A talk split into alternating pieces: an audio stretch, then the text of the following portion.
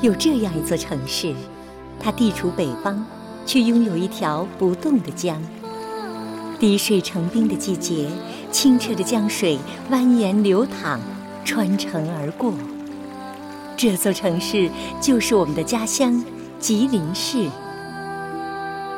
有这样一个人，他几乎牺牲了个人的一切，在松花江畔一个叫长白岛的地方安了家。一年四季，精心呵护常入这里或来这里越冬的数千只水鸟。这个人就是江城护鸟第一人任建国。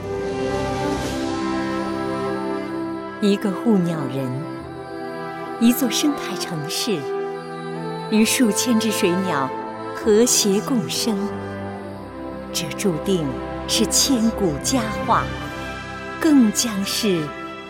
传世。